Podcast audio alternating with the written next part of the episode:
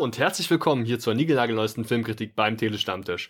Und heute geht es um einen deutschen Film, einen deutschen Film, der mich wahnsinnig positiv überrascht hat und ich habe das Vergnügen, wieder einen Gast bei mir bei der Filmkritik beim Telestammtisch zu begrüßen, den wir jetzt auch schon häufiger an den regulären Ausgaben am Start hatten. Moin Lasse. Moin Moin, ich freue mich sehr, sehr hier zu sein. Ich denke, einige mein, äh, deiner Hörer äh, kennen mich ja schon. Äh, ich meinerseits bin ebenfalls ähm, YouTube-Filmkritiker. Ähm, ich bin sehr, sehr viel auch auf Twitter unterwegs. Ich bin Podcaster für Fans About Films. Da ist die neueste Ausgabe heute auf YouTube wieder erschienen, wo ich mich mit einem ähm, Gast aus äh, Amerika über die Marvel-Soundtracks unterhalte. Und auf meinem Blog scoregeek.wordpress.com sind aktuell Kritiken unter anderem zum Tomb Raider Soundtrack von Tom Holkenborg und Ralf Engemeyers, Jim Knopf und Lukas. Und ich arbeite gerade an der Soundtrack-Kritik für Alan Silvestris Ready Player One mega geil. Also Leute, ganz im Ernst, wir haben den Lasse jetzt schon gelegentlich am Start gehabt für auch die für die reguläre Ausgabe des Telestammtisch, wo ein jeder ja einfach seine Themen selbst mitbringt. Ich veröffentliche den Termin irgendwann im Netz und wer Bock hat, der macht dann halt einfach mit. Und Lasse hat die Show schon gelegentlich genutzt und wirklich immer sehr konstruktiv und auch gute Beiträge zum Filmbereich geliefert, kann auch auch, auch überall mitsprechen. Also ich glaube, er ist umfangreich talentiert. Und ähm, Leute, zieht euch mal seine Projekte rein. Da gibt's ein paar ganz tolle. Ich mag zum Beispiel persönlich sehr gerne die Laber-Reviews auf YouTube, die du machst. Guckt euch das unbedingt mal an. Der Mann weiß, wovon er spricht. Oh, Und vielen, vielen Dank. Heute, da geht es um den Film namens Herrliche Zeiten. Und Herrliche Zeiten ist hier in dem Fall wörtlich zu nehmen, kommt offiziell am 3. Mai 2018 in die deutschen Kinos, hat eine Laufzeit von ungefähr einer Stunde und 50 Minuten und ähm, würde man wohl als Komödie bezeichnen, die aber so viel auch vielleicht vorweg, nicht mit so einer kein Ohrhasen, Schweighöfer, whatever, Komödie zu verwechseln ist. Oder wie siehst du das, Lasse? oh, oh, ja, auf keinen Fall. Ehrlich gesagt, darauf komme ich später noch zu sprechen, war der Film sehr viel weniger Komödie, als ich erwartet hatte. Du hast mir das ein bisschen ähm, fies verkauft, eigentlich. Also. ähm, jo, herrliche Zeiten. Wie gesagt, ähm, kommt in im Kino und du, bei dir ist noch nicht ganz so lange her wie bei mir, dass du ihn gesehen hast. Ähm, worum geht's? Also, es geht um ähm, ein sehr wohlhabendes, äh, verheiratetes Paar. Ähm, Klaus, gespielt von Oliver, Oliver Masucci, und ähm, Evi Müller, äh, äh, also und, und Evi, also äh, beide mit Nachnamen Müller-Todd. Äh, und sie wird gespielt von Katja Riemann. Sie ist Gartenarchitektin, er ist Schönheitschirurg und sie äh, leben relativ gutes Leben, aber auch ziemlich gelangweilt. Sie machen sich auf die Suche nach einer neuen Haushaltshilfe äh, was äh, Klaus so scherzhaft als ähm, Anzeige für Sklave oder Sklavin verkauft. Und dann kommt plötzlich äh, ein Mann namens Bartosch, gespielt von Samuel Finzi, daher und ähm, ja, ist ihr Butler. Also ähm, macht ihn als Butler seiner Aufwartung. Und vielleicht kannst du fortfahren, wie es ein bisschen weitergeht. Ja, ähm, es ist einfach so, dass der Typ unheimlich zuvorkommend ist. Und die scheinen so ein bisschen, also man wird jetzt nicht, ich weiß nicht, aber neureich kann man nicht sagen, denn ähm, die beiden Protagonisten, die du gerade genannt hattest, die ähm, haben durch halt einfach Geld, aber die haben halt jetzt irgendwie nicht gewonnen oder so. Die haben sich einfach nur mal ein schönes Häuschen gegönnt. Und ähm, nun gut, jetzt gibt's da also so einen Typen, der sich fast schon aufdrängt, für die als Butler tätig zu werden. Also wirklich richtiger als Hausdiener. Und das ist für ihn auch nicht nur ein Job, das ist für ihn eine Berufung. Der ist unheimlich zuvorkommend. Das ganze Gespräch überhaupt, wie es dazu kommt, beginnt damit, dass wir sehen, wie ähm, ja quasi die äh, der der der der Masucci, der eben da in seiner Rolle als äh, wie heißt er nochmal? Also ich habe gerade den Namen nicht parat. Klaus Müller-Todd. Ja, also Klaus Müller-Todd, wie der dann quasi da irgendwie was reparieren will. Ich glaube, es ist eine Lampe, eine Straßenlampe und zack ist der Typ da und reicht ihm quasi einfach mal so das passende Werkzeug und so entwickelt sich relativ schnell ein sehr wirklich sehr direktes Angebot hier. Ich möchte jetzt euer Butler werden und eigentlich ach, ich will auch eigentlich kein Geld. Ich mache das kostenfrei, gebt mir Kosten und Logis und vor allem gebt mir was zu tun. Das ist alles, was ich will und ich bin gern bereit, mich für euch aufzuopfern. Also das klingt einfach zu verlockend, um es abzulehnen. Gerade weil er dann später auch noch anbietet, dass er seine Frau mit dazu holt, die anscheinend ähm, ja gelernte Masseuse ist und die ganzen, äh, die beiden hübschen äh, Protagonisten eben auch mit ja so Beauty-Sachen wie Massagen und irgendwelchen Gesichtsmasken so verwöhnen kann. Natürlich da fehlt es auch nicht am entsprechenden äh, Cocktail, den sie natürlich auch alle aufbereiten können. Und man hat so ein bisschen das Gefühl, das sind wirklich Experten der ähm, Dienstleistungsbranche und äh, wollen nichts anderes als zu dienen. Und gerade weil sie dafür nichts wollen, ist das super verlockend und nimmt eben noch ganz interessante Aspekte an. Ähm, die, die beiden pushen quasi immer auch ihre, wenn man, also wenn man jetzt mal von Butler und Diener und eben ihren Herren, deswegen auch herrliche Zeiten als Titel des Films, die beiden Butler äh, pushen ihre Herren dazu, sich eben auch wie Herren zu benehmen. Man äh, gibt da einen ganz interessanten Dialog, wo er dann überhaupt erstmal erzählt, was bedeutet das eben jetzt, ähm, so eine Art ja, Herr zu sein. Also nicht nur Vorgesetzter, sondern eben auch quasi wie so Leibeigene zu haben und dass der Menschen das wohl nicht mehr gewohnt wären. Und das ist eine ganz interessante Dynamik, die sich entwickelt, äh, ja, wie die überhaupt erstmal lernen müssen, wie es ist, quasi Leute rumzukommandieren und sich eben auch entsprechend so zu benehmen. Ja, da hast du es gut getroffen, auf jeden Fall. Und ähm, es gibt jede Menge weitere interessante Charaktere. Der Cast ist doch relativ groß. Ähm, du hattest jetzt schon verschiedenste angesprochen. Ich finde, wir sollten die mal so ein bisschen ähm, und zwar anschauen. Vielleicht auch nicht jeden einzelnen, aber so die wichtigsten so Punkte rausgreifen und davon ausgehend so ein bisschen auch die Story. Vielleicht sollte man gar nicht zu viel verraten. Es entwickelt sich eben wirklich dieses Butler-Diener-Verhältnis und wir müssen einfach mal gucken, was dann daraus vielleicht sogar erwächst. Ja, also die wichtigsten anderen Castmitglieder sind zum einen Yasin El Harouk, der spielt ähm, den extrem wohlhabenden Ölscheich-Nachbar von den Müller-Tots, äh, Mohammed. Äh, ich glaube, so wird er im Film ausgesprochen. Und ähm, er hat äh, ja, er hat eine wichtige Rolle, ähm, auf die wir später noch ein bisschen eingehen können. Und die andere wichtigere Rolle, die es noch gibt, ist die von Andrea Sawatzki. Ich glaube, sie war die ähm, Geschäftspartnerin von ähm, von Katja Riemanns Evi. Genau, hat da auch keine größere Rolle. Die, die von Katja Riemann gespielte Figur, die hat halt einfach einen, ähm, die hat einen Job. Die leidet nur aktuell gerade so ein bisschen an Depression. Darum geht's vor allem so im ersten Drittel des Films, dass wir halt sehen, wie sie sich in ihrem riesengroßen neuen Haus so ein bisschen einschließt, macht tagsüber die Rollläden runter, sitzt halt gerne im Dunkel, guckt ein bisschen traurig und braucht halt gerade halt einfach ist, in einer, ist in einer Depression einfach gefangen und damit beginnt so der Film, dass sie sich auch eine längere Auszeit genommen hat. Es gibt da eben jetzt diese äh, Katja, äh, nicht Katharina, also quasi ihre, ihre Kollegin, die da jetzt eben auch so ein bisschen Druck macht. Hier, komm mal zurück ins Büro, wir brauchen dich. Was machst du hier eigentlich die ganze Zeit? Ähm, also das haben wir und wir haben natürlich dann, wie gesagt, diesen, äh, ja, den Ehemann halt dazu, der ähm, gerade zu Beginn des Films vor allem eigentlich nur das Beste für seine Frau will.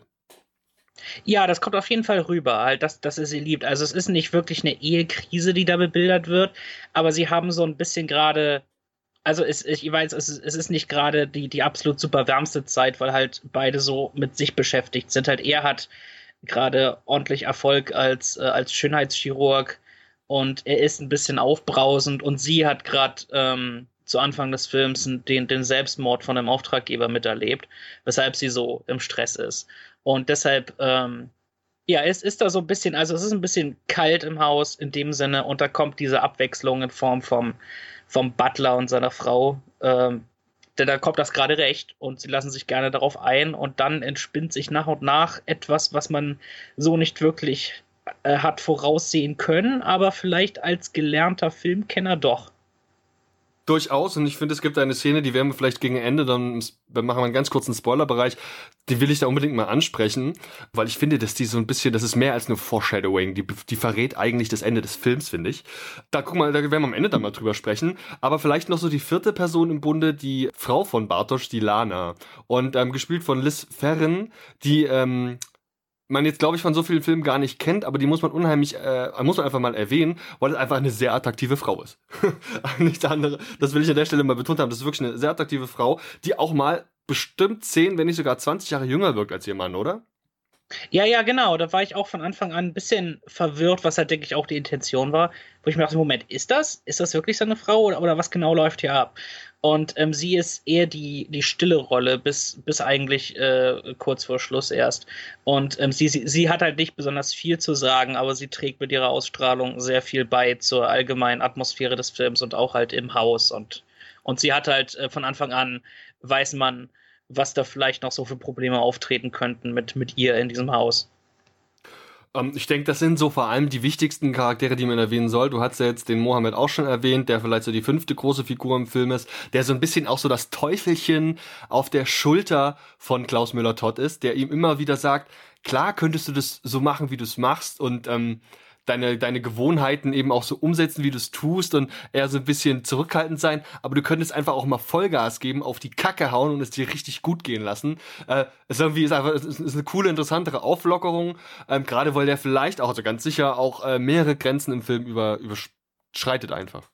Ja, ähm, vielleicht können wir dann so ein bisschen auf unsere allgemeine Meinung eingehen, auf ja. Machart und so weiter, äh, weil das fand ich zum Beispiel toll, wie der Film visuell viele Dinge erzählt, ohne dass man es extra ansprechen muss, wie zum Beispiel halt sein, sein Nachbar äh, Mohammed wieder eingeführt wird mit dieser großen Hausparty, die er da hat und wo er sich an keine an keine Grenzen bindet, einfach wo er, wo er so komplett austickt und öffentlich Drogen nimmt und so weiter und der und der Klaus das beobachtet und sofort kriegt man mit, kriegt man dieses äh, Nachbarnverhältnis mit und man kriegt die Einstellung ähm, einfach, äh, die wird sehr gut rübergebracht, ohne dass sie groß darüber quatschen müssen. Also ich fand es schön, wie der Film das visuell erzählt hat und wie das halt einen, einen der Plotpunkte losgetreten hat. Ja, und gerade die Figur des Mohammed, ich finde, die bedient auch so ein bisschen Klischees, ne? Also halt eben dieses reichen Ölscheichs, dieses vor allem jungen reichen Ölscheichs, der halt jetzt in, in, im Westen wohnt und mal ordentlich auf die Kacke haut und es krachen lässt. Also, also, wirklich von, von, von Drogen, Frauen, dicke Partys, Musik, große Autos, da ist alles dabei. Also natürlich auch ein bisschen klischeehaft, aber im Grunde nach äh, auf jeden Fall fand ich es unterhaltsam. Und wo wir da jetzt gerade so in diesem Bereich Meinung sind, eine These von mir. Ähm, ich bin der Meinung, im kompletten Film gibt es nicht eine einzige sympathische Figur. Ganz im Gegenteil, das sind alles extrem unsympathische Charaktere, die äh, keine davon mag man wirklich. Ähm, es gibt vielleicht schon den Moment, wo man mitfiebert, aber keiner davon ist irgendwie so ein, so ein nicer Dude, mit dem man mal irgendwie selbst ein Bierchen trinken gehen würde oder für den man sogar Sympathien entwickelt. Ist das eine Wahrnehmung, die du auch hattest? Nicht, nicht zwangsläufig, weil ich finde, äh, Katja Riemanns Evie ist da noch am, am geerdetsten. Also sie ist auf jeden Fall der emotionale und menschliche Anker des Films, wo man, wo sie von Anfang an eingeführt wird als eine Figur, mit der man ein bisschen Mitleid haben soll und man versteht ihre Situation und sie tut im ganzen Film eigentlich, ich meine, sie ist so ein bisschen die Mitläuferin an bestimmten Stellen, aber sie selbst tut nichts wirklich, was man jetzt als moralisch verwerflich betrachten würde. Jedenfalls habe ich das so gesehen. Also von all den Figuren ist sie auf jeden Fall die so gesehen sympathischste, aber das halt vor allem, weil sie, ja, weil sie halt so konzipiert ist, dass sie einem auch ein bisschen äh, leid tun soll, mit Recht. Ich meine, das ist schon heftig, was sie da teilweise durchmachen musste.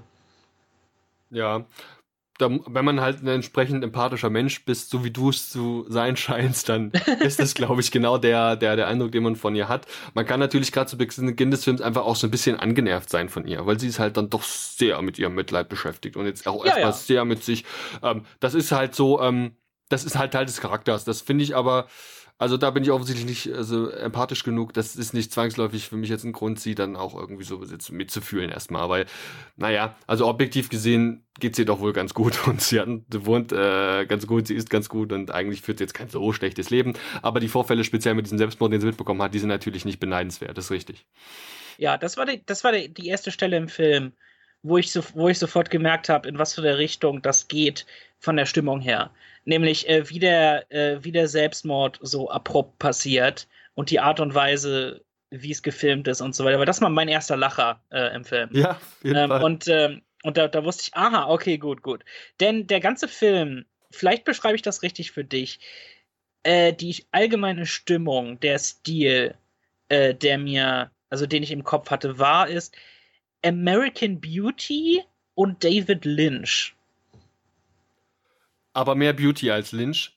ja, auf, je, auf jeden Fall mehr Blut, mehr, mehr, ja, mehr, mehr Beauty als Lynch. Ja. es ist mehr Beauty als Lynch, da hast du recht. Aber es hat, es hat so ein bisschen den Eindruck, als was, wenn ein gedämpfterer David Lynch American Beauty inszeniert hätte. Es ist mir aufgefallen am Style, die, die Kameraarbeit, die Art und Weise, wie bestimmte Sachen gefilmt sind. Es ist ein vergleichsweise ziemlich stylischer Film. Ähm, und sogar die Musik channelt ab und zu, ab und zu ein klein bisschen Thomas Newman. Also das war also ein, so ein Vorbild, vielleicht auch unfreiwilliges Vorbild, das ich die ganze Zeit im Kopf hatte. Das ist diese Art von ähm, Wohlstandssatire in dem Sinne, halt sowas, was er ja auch David Lynch des Öfteren gemacht hat. Äh, nicht besonders subtil natürlich, hier ist es auch nicht sehr subtil, aber es, es hat diesen Vibe. Auf jeden Fall. Ähm, auch wenn ich jetzt den genannten Komponisten von dir jetzt nicht kannte, hat es auf jeden Fall das. Und wir haben jetzt ja angedeutet, Lynch, okay, also offensichtlich gibt es ja auch diesen Psycho-Einschlag. Also man kann so viel verraten, Gewalt spielt in dem Film auch eine Rolle. Und das ist also so eine Komödie, die durchaus einfach eine schwarze Komödie ist, ja. Also während des Films, des kompletten Films, es stirbt immer mal irgendwer oder irgendwas. Wir haben zum Beispiel einen relativ, äh, noch ein Foreshadowing am Anfang des Films, wo man sich noch so denkt, okay, in welche Richtung geht der Film jetzt eigentlich, von dem ich, wie gesagt, auch völlig überrascht war. Also der Anfang des Films und meine Erwartungshaltung war eine komplett andere als das, was ich bekam und ich war positiv überrascht. Wir sehen eine Szene, wo sie eben, äh, wo Katja Riemann da eben auf der Couch liegt, alles ist schön dunkel und von außen fliegt plötzlich ein Rabe an die Scheibe. Zack, Rabe tot. Ja, ihr Mann kommt nach Hause, hilft ihr, was ist los? Und der muss dann erstmal den Raben wegmachen oder die Taube. Es war eher so ein Rabe, würde ich schätzen. Genau, ein Rabe war es. Das ist halt irgendwie, okay, interessant, wofür war das jetzt? Aber das ist halt einfach Teil des Stilistik und Teil des Foreshadowings, dass eben immer mehr im Film ja einfach an Fahrt gewinnt und immer mehr kommen diese Charakterzüge, diese, ja, diese Facetten des Films einfach zum Vorschein. Vielleicht auch mal eine andere Theorie, die äh, mir so eingefallen ist, weil ich ein bisschen über, den Film nachgedacht habe. Ich finde, der Film funktioniert in seiner Trockenheit auch irgendwie, genau deshalb eben, weil er ein deutscher Film ist. Wir haben hier doch verhältnismäßig deutsche Charaktere, also den erfolgreichen Chefarzt, der hier in der äh, Schönheitschirurgie tätig ist, der aber eigentlich von seinem Job ein bisschen genervt ist und auch viel so Stress von zu Hause mitbringt, andererseits den äh, Stress vom Job auch wieder mit nach Hause bringt. Auf der anderen Seite haben wir die Frau, die auch viel Wert auf schöne Dinge legt, die ähm, sich selbst natürlich auch pflegt. Die leben beide in einem schönen, in so einem Vorort ist es ja, glaube ich, von, ich glaube sogar München, glaube ich. Ich glaube, im Abspann stand Essen. Könnte es Essen es, gewesen sein? Ja, denkbar. Ich bin mir nicht ganz sicher. Ein typisch deutscher Vorort mit schönen großen Villen. Man fährt tolle Autos, Geld spielt keine Rolle, man ballert sich eher mit Wein zu als mit Bier und ja, es wird auch eher mal eine Zigarre geraucht, als billig irgendwie eine Kippe. Also es ist immer irgendwie auch Geld da. Und ja, so ein bisschen so die Werte, die so mitschwingen. Ich finde, die sind recht deutsch. Und ich finde aber auch, dass aus diesem, ich möchte mal meinen besseren Umfeld, aus dem sich da, aus dem diese Charaktere kommen, funktioniert dieser Humor eben auch. Während das jetzt eher so eine, sage ich mal, eine einfache Mittelschicht oder Unterschichtsfamilie, die ähm, einfache Einkommensstrukturen haben, da wird es viele von, vieles von diesem Humor, von diesem, was auch quasi aus der Arroganz heraus an Humor erwächst, würde überhaupt nicht funktionieren. Und das finde ich irgendwie cool, dass das, das so ist. Und ich finde gerade, das, das macht das Ganze für mich auch so ein bisschen so, so einem deutschen Film. Und gerade deshalb funktioniert es für mich auch. Ja, ja, oh, da, da kann ich dir absolut zustimmen. Ähm, das, hat, das hat alles äh, sehr gut geklappt und ich habe während, äh, während des Anschauens habe ich das mit einem Film verglichen, den ich aktuell gucke und zwischendurch frustriert abgebrochen habe. Und zwar, äh, der kam dieses oder letztes Jahr raus, ähm, George Clooney's Suburbicon. Mhm. Äh, von, von ihm inszeniert und äh, die Co-Autoren sind die äh, Cohen-Brüder. Und der Film, ich hatte, ich habe, glaube ich, die erste Dreiviertelstunde bisher geguckt und dachte die ganze Zeit, was für eine Stimmung soll hier entstehen? Worauf will der Film hinaus? Halt, es ist so grottenöde und so fürchterlich blass und langweilig, wo man denkt, meine Güte, dieses, dieses Vorort, diese Art von schwarzer Vorortkomödie, das ist etwas, was man, da kann man kaum was falsch machen. Das haben schon so viele Regisseure gemacht, wie schon gesagt, Sam Mendes, David Lynch, Tim Burton, halt so viele Leute und dann, und dann ist das so schrecklich so, so blass und so dermaßen unentschlossen. Und deshalb fand ich das hier, ich meine, ähm, herrliche Zeiten ist alles andere als subtil, aber wenigstens ist er ehrlich. ja, durchaus. Wir, also das ist, das ist wirklich eine Frage, in welches Genre man diesen Film einordnet. Ne? Also ich habe jetzt gesagt, okay, ist eine Komödie und im Grunde hat man auch zu lachen.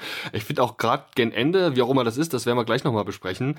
Ähm, ich fand es dann doch irgendwie lustig. Also es, es, hat so ein bisschen dieses, diese, diesen ja, schwarzhumorigen Teil äh, meines Charakters angesprochen. Ähm, musst du oft lachen oder eher nicht so? Äh, äh während der ersten Hälfte eher. Ähm, da gab es so ein paar, da gab so ein paar Spitzen und ähm, die Art und Weise und der Humor ist halt so dermaßen trocken und sehr, sehr, sehr böse die ganze Zeit. Und das hat mir in der ersten Hälfte sehr gut gefallen. Ich glaube, eine meiner größten Lacher war auf dieser großen ähm, dekadenten Römerparty, die äh, Mohammed auch irgendwann schmeißt, wo wiederum, ja, subtil, haha, schon klar. Aber halt dieser, dieser Gladiatorenkampf, der in der Stadt findet, dieser Fake-Hans-Zimmer-Musik und so, wo ich dachte, oh, das ist, das ist ziemlich gut eingefangen hier. Das, das ist fast wie eine Szene aus, ähm, aus so Serien wie Spartacus oder Rome oder sonst was.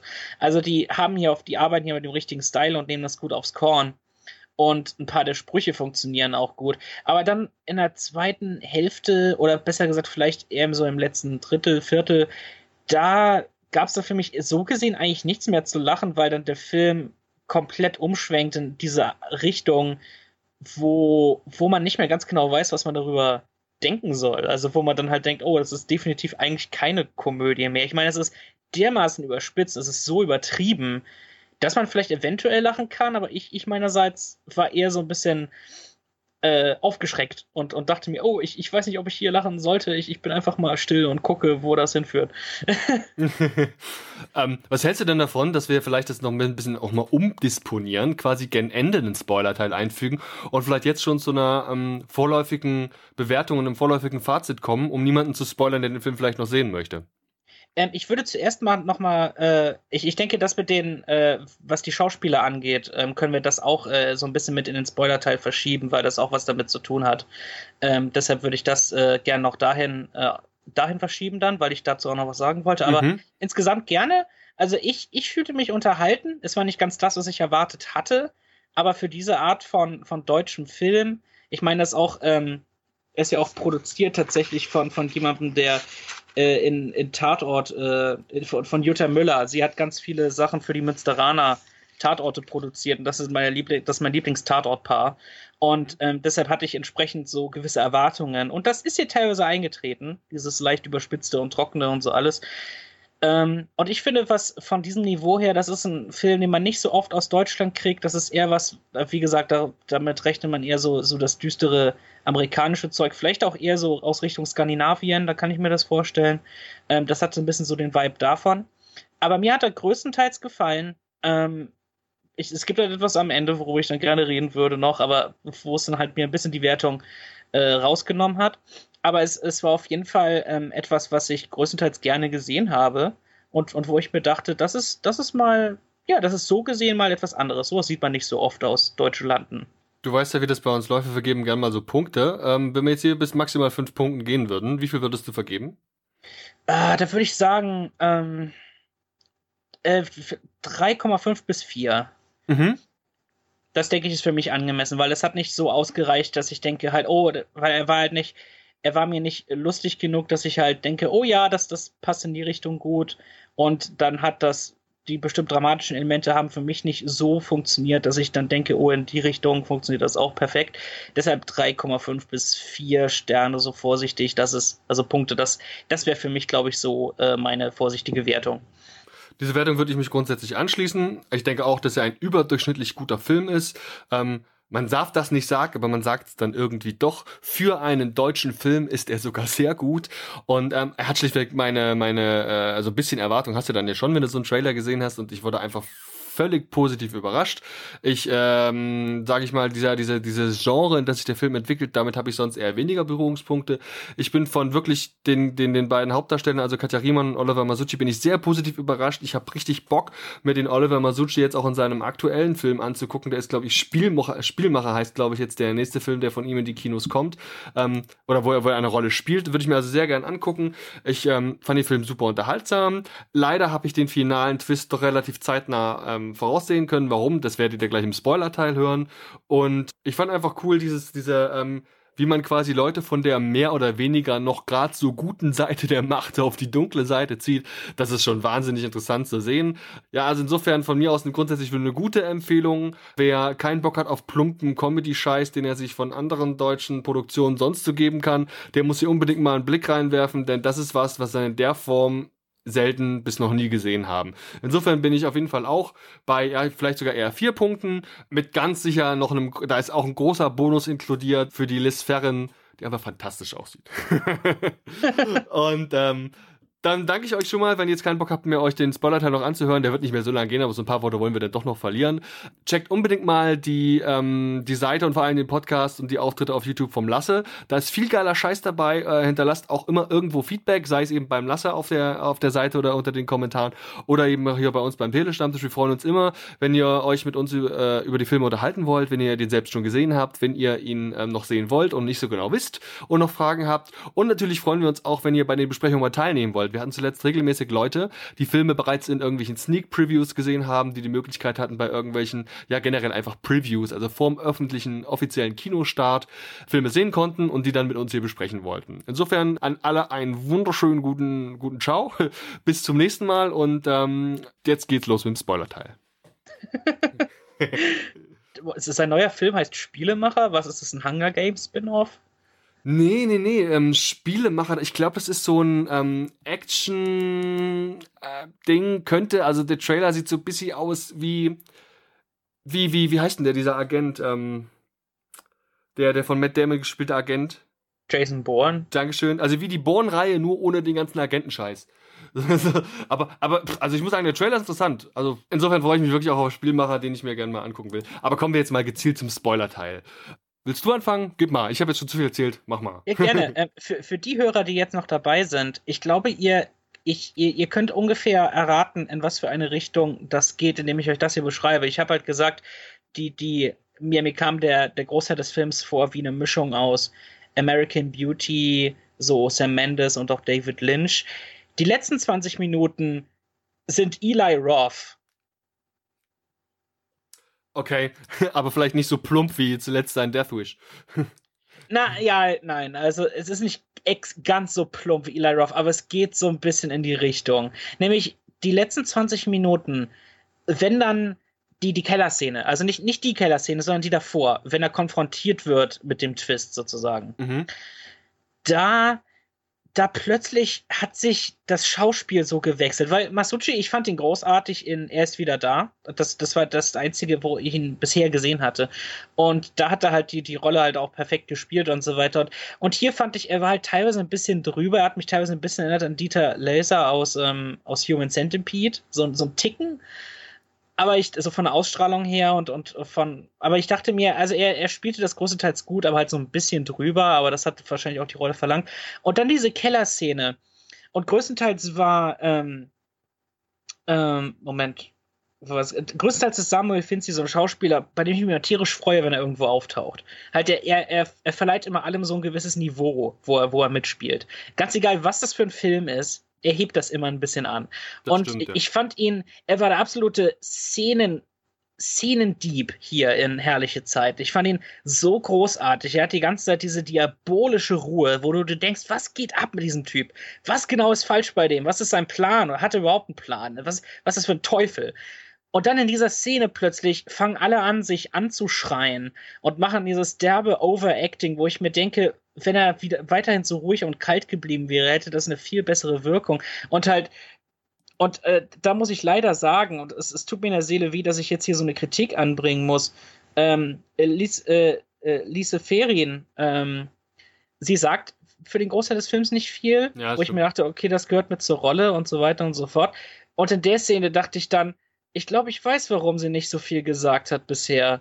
Ja, ja. Weil ich fand's, ich fand's in der Szene nicht, nicht wirklich überzeugend. Ich, ich, ich weiß auch nicht. Also irgendwas war ein bisschen seltsam an der Performance, aber alle drei stehen da einfach rum und, und schreien sich an und plötzlich ging das halt in diese völlig andere Richtung, wo ich, wo ich dann, wo ich so, so auf so eine gewisse Distanz gegangen bin, wo ich dachte, irgendwie, ich, ich bin nicht mehr so ganz dabei jetzt. Also, und der Twist so gesehen, ich habe ihn nicht kommen sehen, aber es hat mir nicht wirklich gefallen. Also, so, ich, ich dachte mir, das hätte in irgendeiner Form etwas anderes, etwas Bissigeres sein können halt es, ähm, ich, ich weiß nicht, es wirkte so ein bisschen aus der, aus der Luft gegriffen, die Motivation der beiden und ich meine, wie sie das durchgezogen haben und so. Also es, ich war nicht hundertprozentig an Bord mit all dem. Und das endgültige Ende dann, ja, da, da, kam, da kommt dann Eli Roth ins Spiel. Aber erstmal du. Genau diese Szene, die du jetzt ansprichst. Also, das ist wirklich, denke ich, also, das ist der Moment, wo man sich dann plötzlich auch neue Fragen stellt.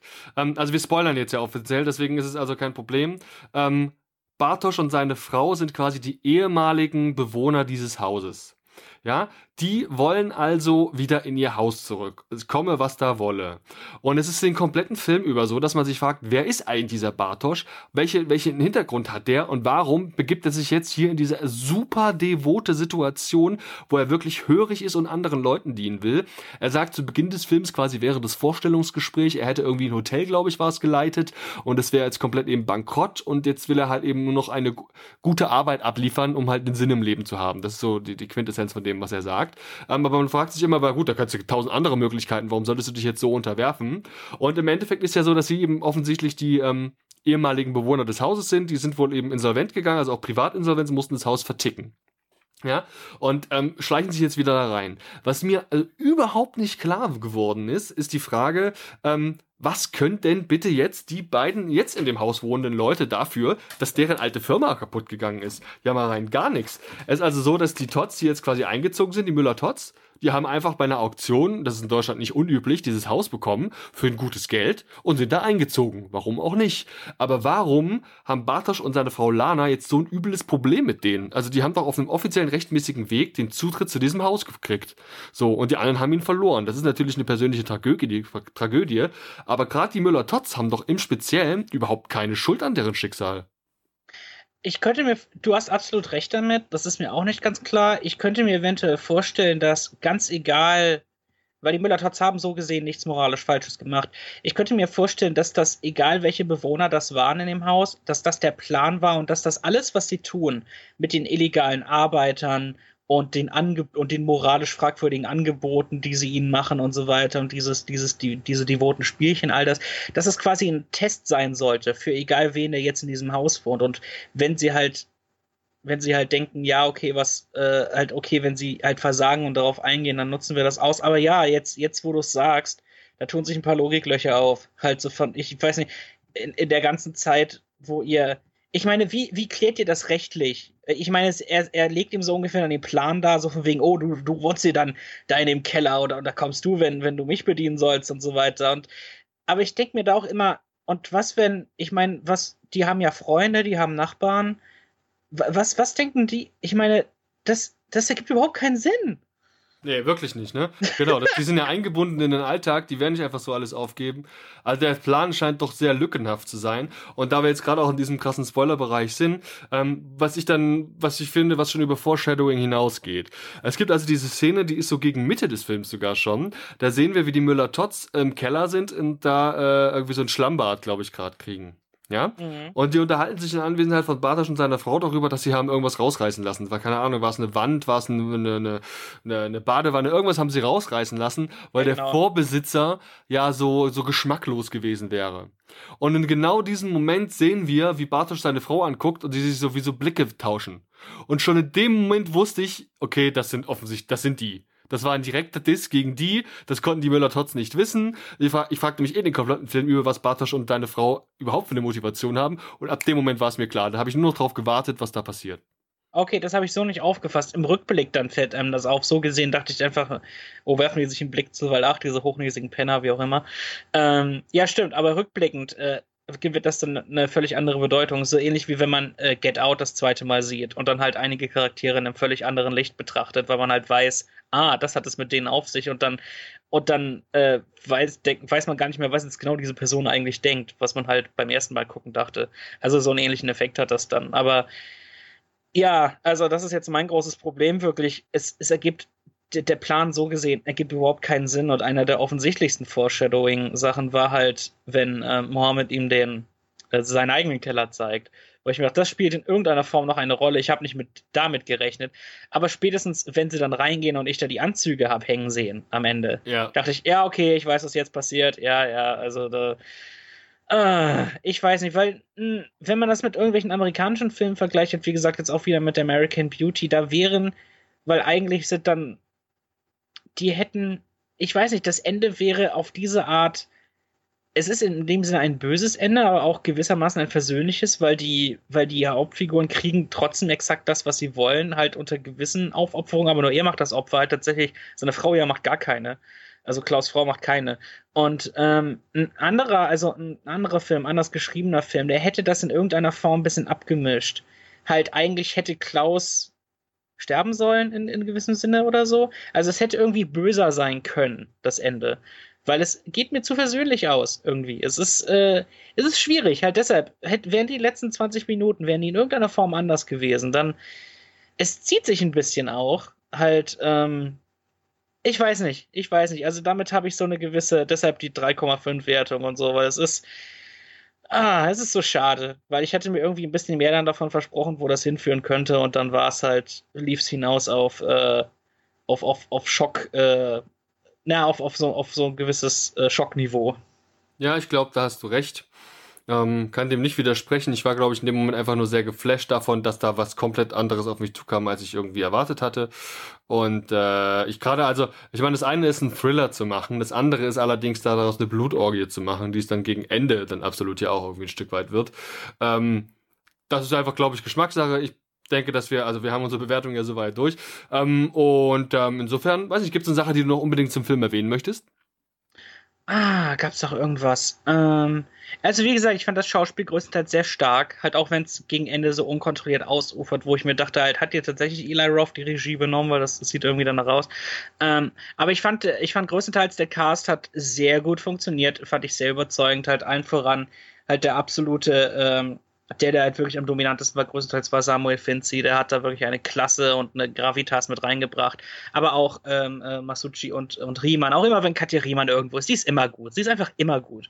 Und äh, sie war, ähm, sie fand ich richtig, richtig gelungen. Und halt auch alle anderen, die auftauchten. Das waren halt, sie wir haben nicht so irgendwie, oh, jetzt den berühmten deutschen Namen oder den berühmten deutschen Namen, sondern es waren halt auch einfach richtig gute Charaktergesichter dabei. Also die Besetzung fand ich sehr solide und teilweise wirklich fantastisch. Aber wie gesagt, meiner Meinung nach uferte es aus in eine Richtung, die ich so nicht wirklich wollte. Und ich mochte, was ich vielleicht noch zum Schluss erwähnen will, ich mochte wirklich die ganze Zeit im Film, hat man diese beklemmende Atmosphäre. Das fängt bei der Musik an, mit der Art und Weise, wie die ähm, Shots äh, komponiert sind. Man hat die ganze Zeit dieses Gefühl, irgendwas läuft hier falsch, hier ist was grundlegend falsch. Also dieses, dieses Böse, das vielleicht im Untergrund und in allem von uns schlummert halt, das Böse, das so unter der Oberfläche ist, das stellen die hier mit der Musik, mit, mit der Atmosphäre, mit den Einstellungen, die stellen das hier richtig gut dar. Und deshalb, gerade auf, auf technischer Ebene und auf, auf, dieser, auf dieser Ebene, finde ich, ist das äh, ein, ein bemerkenswerter Film, dem, was man da nicht übersehen sollte.